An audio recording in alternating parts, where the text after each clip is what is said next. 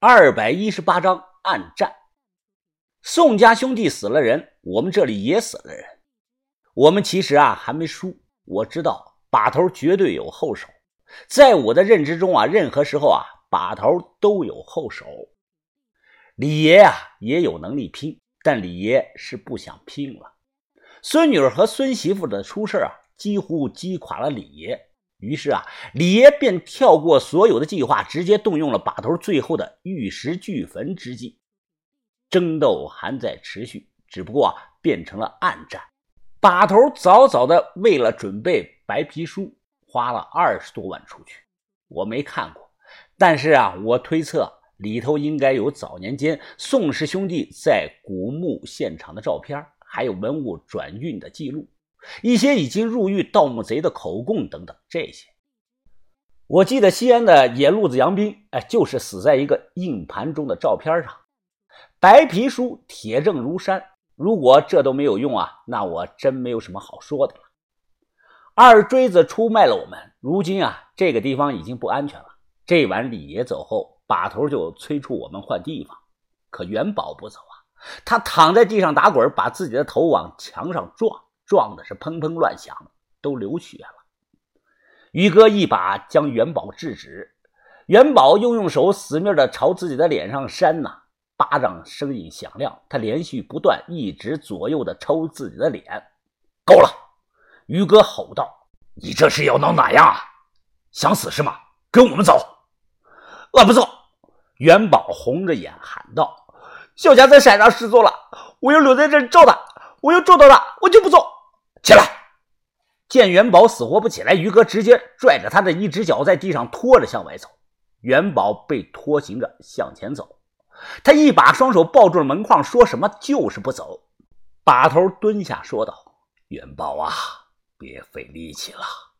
你觉得宋老大他们会把小霞留在山上吗？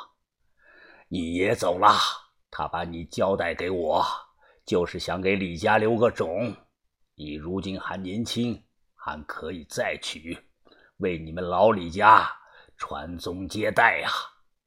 元宝抱着门框，眼神迷茫。可下一秒，他扭头冲着把头咆哮的说道：“我只要小夏，我只要我老婆，我有儿子了，我要找到他们！”把头给于哥使了个眼色，于哥直接出手，一掌劈在了元宝的侧脖颈上，让他昏了过去。文斌啊，你背上他。云峰，你拿上行李。小青啊，我们走。拿了东西出来，我看到于哥正在使劲的掰元宝的双手，他人是昏过去，没意识了，但手还是死死抓着门框，都掰不开呀。我上去啊，扶住帮忙，于哥这才给弄开。我提着三个大包，于哥呢背着元宝，青姨背着两把猎枪，他身上还装了六十多发子弹。借着夜色的掩护，我们悄悄去了把头备用的藏身之地——鬼王庙。李爷纵横北派大半辈子了，就算如今英雄迟暮了，但也有人脉。鬼王庙建造于一九七三年，看庙的人也是李爷的朋友，北派里的外号叫“排帮帮主”。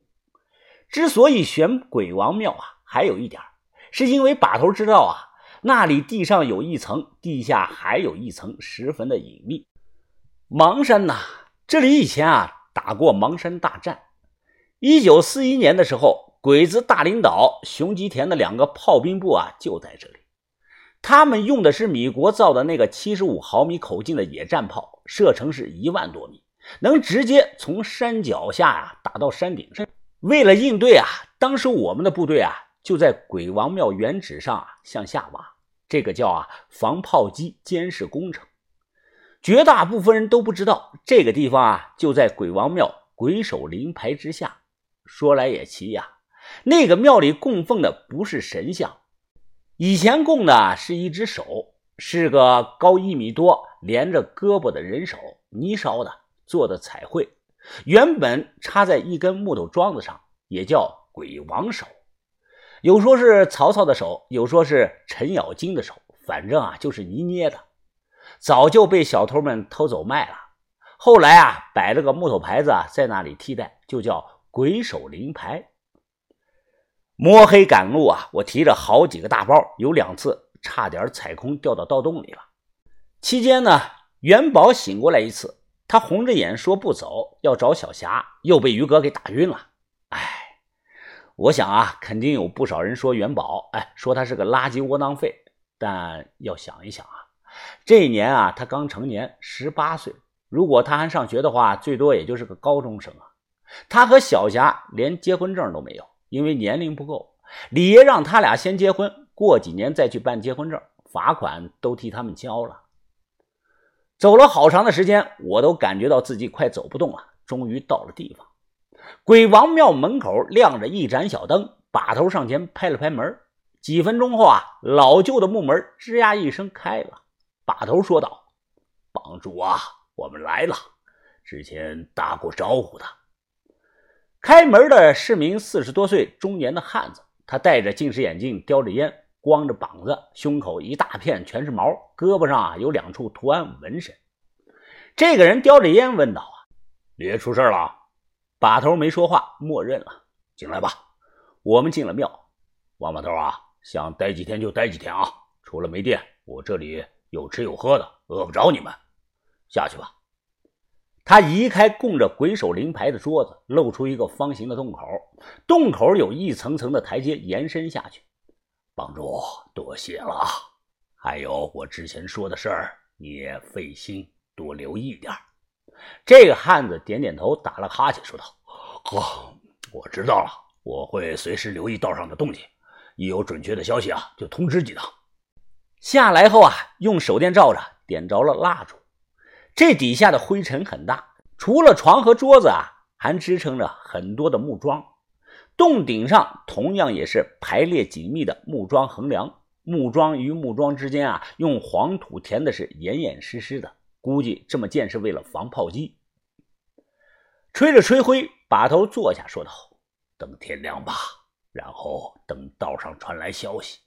放心吧，就算是李爷进去了。”他也知道什么能说，什么不能说。呃，倒不是担心这个。看元宝躺在床上还昏迷着，我低声好奇的问道：“呃，把头啊，李爷在你这儿放了多少钱啊？”四百一十五万。把头说道：“四百一十五万，怎么还有零有整的？”把头平静的说道：“李爷的钱呢是四百二十五，那十万块啊。”是我们借鸭子的押金，我刨除后啊，还剩四百一十五。元宝他知道这个数吗？把头看了床那里一眼，摇了摇头。那咱们给不给他呀？把头看着我说道：“云峰啊，你记住，该我们拿的钱一定要拿，不该我们拿的钱不要拿，要不然呐，以后在行里就没法混了。”我点头说：“这个我懂。”此刻，把头眼神中啊闪过一丝的异色。把头说道：“万事永远要多考虑一步，这个钱当个保险，说不定会用得上的。”快天亮时啊，元宝醒了，他眼神空洞，我感觉他好像有了点变化，说不出来。有时候啊，元宝会拿起猎枪，自己对着空气瞄准。嘴里很小声的嘀咕的说。